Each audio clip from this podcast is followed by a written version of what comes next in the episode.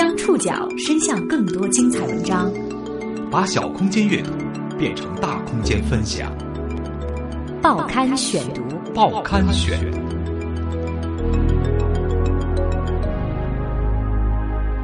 把小空间阅读变成大空间分享，欢迎各位收听今天的报刊选读，我是宋宇。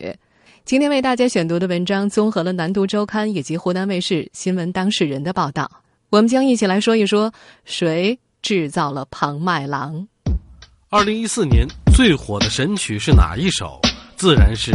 我的滑板鞋时尚，时尚最时尚。第一次听到我的滑板鞋，用三观尽毁，可能都不足以形容听者的心情。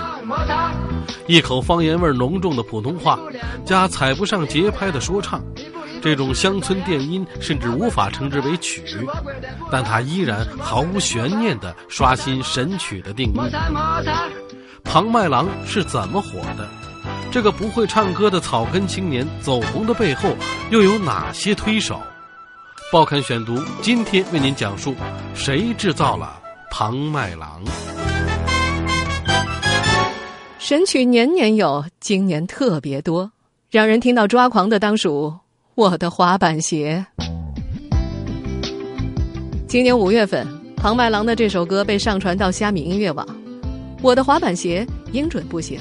节奏错位，口音乡土，但歌词朴实啊！听众立刻就对立成了两边儿一边说谁分享这烂曲儿，谁都是傻子；另一边说太好听了，已经容不下别的歌了。后者在土声线以及笨口音里解读出反流行乐，术语叫做取消艺术的专业性。他们说，像是一巴掌打在华语乐坛的脸上，留下了浓墨重彩的掌印。勇敢做梦，竟然被庞麦郎用西北口音给唠叨了出来，他迅速火了，并且毫无悬念的再次刷新神曲的定义。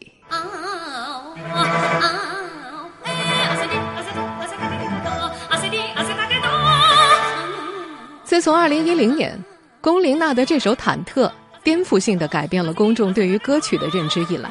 所谓神曲，就在不断的更新换代，占据流行文化的一席之地。比如，旋律和歌词能够俗尽骨髓的爱情买卖，最炫民族风。苍茫的天涯是我的爱，绵绵的青山脚下花正开。再比如，配合 MV 尽显怪诞的《江南 Style》和《小苹果》，每个神曲都各有各的神髓。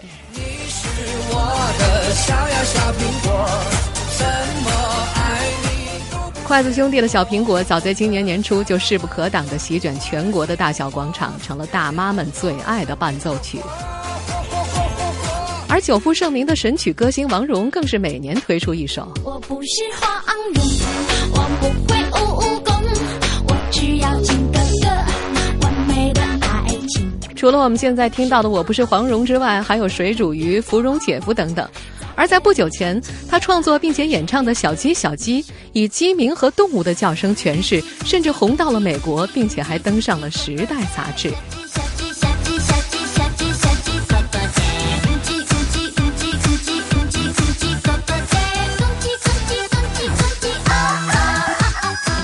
在网友新晋评选出的二零一四年度十大洗脑神曲中，《小苹果》《小鸡小鸡》都赫然在列。但是十大神曲的桂冠却依然被庞麦郎的《我的滑板鞋》夺得。有些事我都已忘记，但我现在还记得，在一个晚上，我的母亲问我今天怎么不开心。这首歌曲包含了时下最流行的 R&B、新金属、英伦摇滚和乡村重金属等多种音乐风格。歌曲讲述的是一个少年非常渴望拥有一双滑板鞋。最终，他在一个被称为“魅力之都”的大城市当中偶然购得。穿着时尚滑板鞋的少年心花怒放，在回家的路上情不自禁地舞蹈起来。回家的路上，我情不自禁摩擦摩擦，在这光滑的地上摩擦，摩擦摩擦，在这光滑的地上摩擦。这是这首歌的主歌词，其不卑不亢的诉求令人动容。如果按照口水、恶俗、朗朗上口的标准去衡量，我的滑板鞋不像传统的神曲，资深媒体人李海鹏也忍不住比较我的滑板鞋和小苹果的区别。在他看来，小苹果像大秧歌，理应比极难把握音准和节奏感的滑板鞋更容易流行。不管专业人士如何的不理解，从今年秋季开始，滑板鞋和庞麦郎像病毒一样流行开来，荼毒人们的耳朵，刷新大众对流行歌曲的认知。这种流行是自然现象还是刻意为之？报刊选读继续播出：谁制造了庞麦郎？尽管我的滑板鞋七月份就已经逐渐流行了，但是。号称官方版的 MV，一直到十一月初才匆匆赶制出来。在这段 MV 的开头有这么一段话：“大家好，我是罗斯汉唐麦郎。这是你第一次拍 MV 吗？嗯，是的。那你有想过要拍成什么样子啊？我想把这个 MV 拍的帅一点。好，没问题。在这首官方的 MV 里，庞麦郎似乎想摆脱之前那种集合了所有山寨洗剪吹。血汗工厂流水线和网吧少年气质的气息，竭力想表现的帅一点儿，但是在周围美女、豪车、豪宅以及现代化大都市的映衬之下，他依然是那么的违和，以及那么的不搭调。在我的滑板鞋所谓官方 MV 正式面世之前，网络上已经流传了一版 MV，和后一版的土豪气息相比，这版的故事比较接地气。MV 当中描摹了一个被嘲笑的草根的故事。这版 MV 的制作人叫做李达，正宗的九零年生人。学生时代，李达是政法大学的学生会主席。他后来注册了公司，办了视频工作室，基本上是什么活儿都做。九月末，他在朋友的录音棚里第一次见到庞麦郎。录音棚的老板是八零后，他没法欣赏庞的音乐，觉得没节奏感、没音准，语言表达又生涩，什么都没有，怎么能够红呢？但是作为九零后的李达却感觉到，庞麦郎的歌里传递着青春、奋斗的人在追寻自己的梦想，滑板鞋可以象征化的表现为他所追求的东西。他不断寻找，有故事，有冲突，然后终于找到了自己梦寐以求的滑板鞋。而摩擦摩擦像魔鬼的步伐，是如毛饮血式的原始兴奋。面对庞麦郎，李达还说了更多的溢美之词。他说：“我们这代人啊，习惯了那些千篇一律，听得有些油腻的靡靡之音，这是我们常规审美里的认为的好音乐。但是你用一种别样的演出方式，包括独特的口音啊。”叙事的方式啊，给我们展现一个追梦者如何一步一步奋斗的道路，给我们提供了耳目一新的视听感受。我们不知道歌还可以这样唱啊，这样唱歌还可以走红啊。他还总结，庞麦郎确实有一些里程碑式的意义。但是后来李达也说，这些很书面的话，庞麦郎好像没听懂。不过这并不妨碍两人的一拍即合，在录音棚里的首次见面，两人聊得很愉快。李达决定给我的滑板鞋拍 MV，而庞麦郎也开始倚重李达的意见。给庞麦郎拍 MV 的时候，李达也没有深挖他的背景，他觉得会触及到他的心灵底线。庞麦郎不希望分享这些，觉得自己是大歌星了，不堪往事，就一笔带过。李达不追究庞麦郎的过往背景，并不代表旁人就不深究。在滑板鞋蹿红之后，大众开始围观这个草根青年，并试图挖掘出更多的背后信息。报刊选读继续播出：谁制造了庞麦郎？网上关于庞麦郎的信息并不多。一九九零年生，有法国血统，给自己取了艺名，全称叫做史蒂亚克·约瑟翰·庞麦郎。在接受采访的时候，他声称自己祖籍台湾，但他那一口陕西口音比什么都能说明问题。你这个口音是哪里的口音？我我这口音对，啊，是我的口音，是我在大陆这边嘛。大陆这边，你不是你是大陆的大陆人吗？我是宁波人，在这边。啊，在这边。在这边。他说是在大陆这边，我认识些朋友。嗯。对，嗯，跟他们在一起的时间比较久。就是这个口音其实是被被感染，对吧？虽然号称出生于一九九零年，但那张并不年轻的脸让人疑窦丛生。哎，多多大？嗯，应该没有问题啊。是可以可以可以。是二十四岁。二十四岁。庞麦郎真的只有二十四岁吗？根据调查，庞麦郎本名叫做庞明涛，他的身份证上显示的出生日期是一九七九年，而他身份证上的地址也是陕西省宁强县的一个小山村。那个传说中拥有法国血统、祖籍台湾的约瑟夫·庞麦郎，其实是庞明涛和唱片公司的一场精心策划。华数唱片运营总监嘉玲，约瑟范庞麦郎这个名字是我们精心我们团队策划的。因为这个名字，首先你像这个约瑟汉听起来的比较比较有特色一些，就是很容易好记，再加上他的一个音乐的一个风格比较嘻哈一些，这是我们我们前期的一个一个一个定位也是。再加上他自己呢，他自己当时有他自己的一些小的要求，就是哎呀比较喜欢一些高大上之类的，然后就取了这个名字。实际上，庞麦郎早在去年就已经和北京的华数公司签约。出于宣传的需要，公司和他一起故弄玄虚的制造了身份之谜。在华数为他打造的采访片里，庞麦郎这样表述：“我叫庞麦郎，我来自台湾金龙，目前居住在陕西。这这个是我的艺名，是我自己的一个一种自己自己设计的一个名字，对的，完全自己设想的一个名字。”说这句话的时候。庞麦郎还怯生生的看了两眼镜头的右上方，似乎在寻求某种肯定。这一切当然是一种宣传策略。我们让他要形成一种就是自然火，并非就属于是我们直接就公开我们华数唱片，不是这样的。啊，所以一开始的时候，我们也就选择了去尽量营造一种神秘的感觉，啊，把他的一些信息啊尽量减少一个曝光，啊，让大家对他产生兴趣。在我的滑板鞋走红之前，庞麦郎根本就不是专业歌手，而是一直辗转各地以打零工为生。二零一三年九月，他参加了华数唱片的一次选拔活动，居然神奇的脱颖而出，和华数签了约。这次签约的内容是推广我的滑板鞋。当时他到公司的时候呢，然后他带的有三首作品，其实其中有一首就是我的滑板鞋，当时还是只是一个初稿，但是我们听完之后觉得，哎，还挺还挺不错，所以说呢，从这一点来说，我们就。仔细的，再加上他的一个独特的一个唱法，然后呢，我们觉得还是比较有兴趣的，我们就接受了他的一个合作。根据华数唱片的说法，庞麦郎本人虽然一直自称热爱音乐，但是正如他在我的滑板鞋里所表现的那样，几乎没有固定的音准，也不怎么讲究节奏和旋律。实际上，即便是在录制《我的滑板鞋》这首歌的时候，也让公司伤透了脑筋。庞麦郎在华数的经纪人 C C，我记得当时录这首歌曲的时候，我们至少是录了整整三天，啊，然后第三天的时候，我们老师实在是有点，啊有点抓狂了都，因为很多的一个节奏上啊，还有包括他的音准上呀，太太难协调了。呃，包括他唱的时候，其实我们录的时候最困难的地方就是说，他每次唱的歌都不太一样，这个是让我们非常苦恼的一个问题。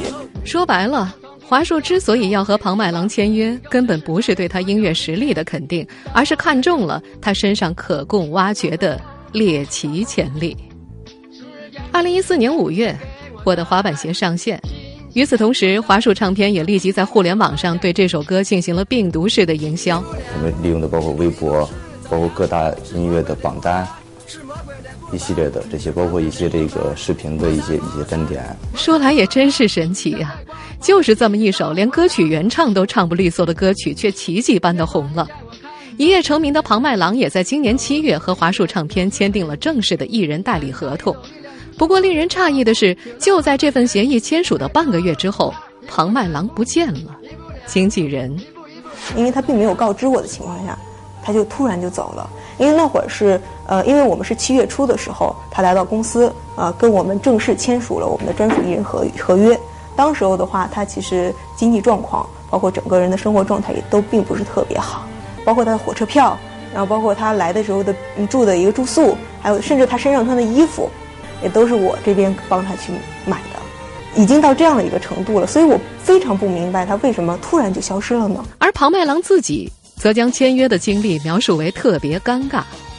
根据他的描述，他在二零一三年找华数公司为我的滑板鞋编曲，支付了六千块钱，相当于买卖。二零一四年三四月，歌曲在昆明录音，在发布上虾米音乐网。在接受采访的时候，他提高了声调。七月底我火了，他华数公司打电话给我，去公司做访谈，我就去了。去了之后。就拿合同让我签，我只授权我的滑板鞋做发行，但是合同把所有歌曲版权写在华华数公司名下。他拿出合同，拿手里不让我看，说就这里签字，这里按手印，这里写日期，签了字我再拿回去看，后悔了，感觉是骗子。庞麦郎说，合同违约金写了八百万。由于合同当中约定是对未来产生的收益进行分成，因此在双方两次签约之后，庞麦郎并没有拿到任何佣金。不管是一夜成名之后对于分成方式产生了不满，还是如庞麦郎自己所说的自己被欺骗了，实际上从七月份之后，庞麦郎就拒绝华数的一切活动。目前，华数唱片已经表示将会采取法律行动。实际上，华数唱片并不是庞麦郎走红网络的唯一推手，音乐网站、独立音乐制作人。他们或有意或无意的共同将这个草根歌者推到了前台。报刊选读继续播出：谁制造了庞麦郎？十一月初发行的那版《我的滑板鞋》所谓官方版的 MV 上有虾米音乐的 logo，从头到尾拍得很像虾米的宣传片。虾米音乐网内容负责人林初霞认为是虾米平台挖掘了庞麦郎。他还提供了一组后台数据：二零一四年五月十三号，庞麦郎上传我的滑板鞋；六月二十七号，官微推荐；六月三十号，第一个专访；七月一号，第一条 MV。根据庞麦郎自己描述，早在二零一三年，他就找到了某音乐网站，联系上了员工 F。说起那家音乐网站，庞麦郎爆了粗口：“官方网站骗音乐人。”让我把歌手资料、身份资料发给他，他答应做首页推荐，但他没有。记者猜测原因可能是因为他没红，他却说：“红的问题，摩的大镖客当时已经出名了，你知道吗？” 我们现在所听到的就是《摩的大镖客》，这是庞麦郎所创作的第三首歌，曲风和滑板鞋一脉相承，不看字幕提示，歌词同样听不清楚。这首歌曲里接地气的谈起我与光头飙摩托摔了，最终上医院打吊针。庞麦郎所说的红和音乐制作人苏浩先密不可分。二零一三年二月，庞麦郎找到音乐制作人苏浩先做音乐后期。苏浩先在音频应用网站上略带嘲弄感的发帖吐槽：接了个活儿，客户要求飙高音，还要大气。随帖的附件是谈不上着调的庞麦郎的演唱原声。苏浩先点评说：“我去，这有高音吗？能大气吗？”有好事的人将庞麦郎的原声传播至高人气的弹幕视频网站 A 站和 B 站，这首歌随即受到了追捧，并且病毒式的衍生出了摩的大镖客 Live 版、DJ 版、公婆版。苏浩先问。你觉得这种东西会有生命力吗？他又很拗口的说了这么一段话：好的东西吧，不一定是好的；而不好的东西，不一定是不好的。但他同时也自认为是庞麦郎火的一个始作俑者。现在他得出的一个启示是：流行音乐的制作未必要有学术价值，但是要有市场迎合度。庞麦郎似乎掌握了一条，他说：“呃，所有的歌曲我都有定位规划。”我从事这个行业，会判断往哪个方向做音乐。我一一直坚持流流行和摇滚，还有舞舞曲元素。这判断来自现实的市场跟社会的意识形态。这番表述，他还用了哲学范畴的大词。不过，庞麦郎的这一规划，他所信任的 MV 制作人李达并不认可。我的滑板鞋红透了。各路节目都来找庞麦郎和李达，但是李达没有办法让庞麦郎走上台面面对观众。李达说：“这是一系列网红见光死的规律啊，他很难逃脱。我想这样的人不管如何打造自己，可能过个十年也上不了大台面。”央视有一档叫做《开讲了》的节目，除了主讲嘉宾之外，这档旨在碰撞年轻人价值观的电视公开课。每期还邀请八到十位青年代表，其中十月份有一期主讲嘉宾是凤凰传奇。庞麦郎也是靠神曲走红的人。李达一度认为庞麦郎可以去做青年代表，但是在接触之后，节目组的导演把庞麦郎的意思反馈回来。庞麦郎先是觉得自己通过奋斗，明年应该站在嘉宾位置上，而后他又表示自己现在做青年代表都不够资格，需要更多的音乐沉淀。导演表示，完全听不懂庞麦郎的点。庞麦郎则抱怨自己与开讲了的想法完全融合不到一起。李达评价庞麦郎，他所具备的舞台表现力几乎为负数，这样的人我们很难去包装。李达看出了庞麦郎的毛病，嗯，他可能生活在一个相对闭塞的小地方，他对世界的认识和对自己的把握是有偏失的。火了之后吧，是成名了，但他又意识不到。当幸福从天而降的时候，如何让自己更好的在这个生态环境里得以发展？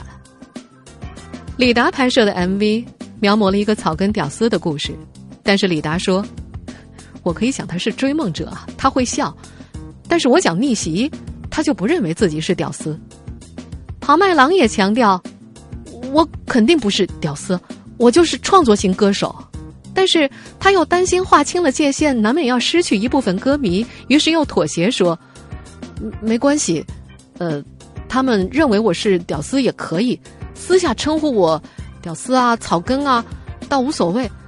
但我现在毕竟是做职业歌手。”有时候李达也同庞麦郎一块儿憧憬未来，都是画大饼，迎合他，哄着他，让他虚荣心爆棚。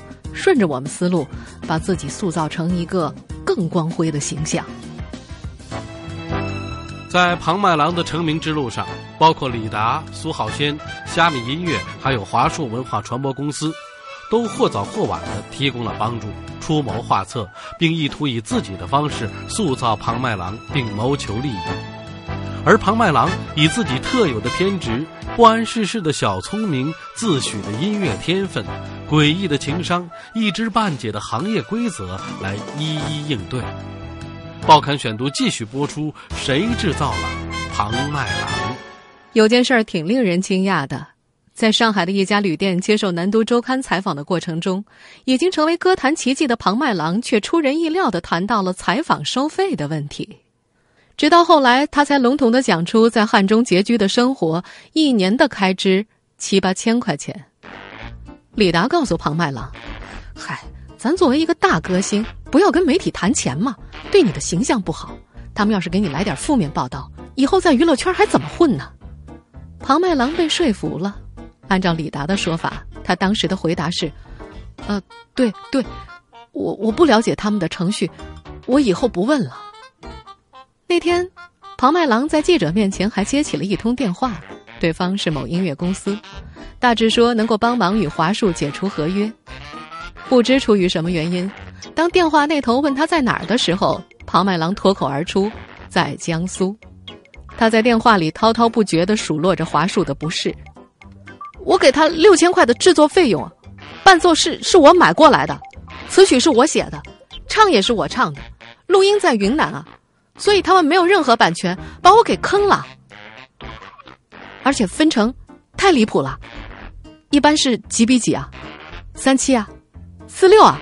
他跟我谈的是二八哎，感觉是卖身契啊，感觉我给他做奴隶啊，我跟他要过钱啊，他没怎么说，就是不给，这这这个问题我只能通过法律手段解决啊，不管是大大陆法院还是台台湾法院。如果我我后期迁到台湾，可以在台湾法院解决这个问题啊。坐在一旁的记者对庞麦郎说：“他在电话里对素未见面的音乐公司也比对记者坦诚。”庞麦郎在回答这个问题的时候，单纯里透着狡黠。对音乐公司必须要坦诚，因为是在说版权，而你是报道嘛。听众朋友，以上您收听的是《报刊选读》，谁制造了庞麦郎？我是宋宇，感谢各位的收听。今天节目内容综合了《南都周刊》、湖南卫视新闻当事人的报道。收听节目复播，您可以登录南京广播网或喜马拉雅 FM。我们下次见。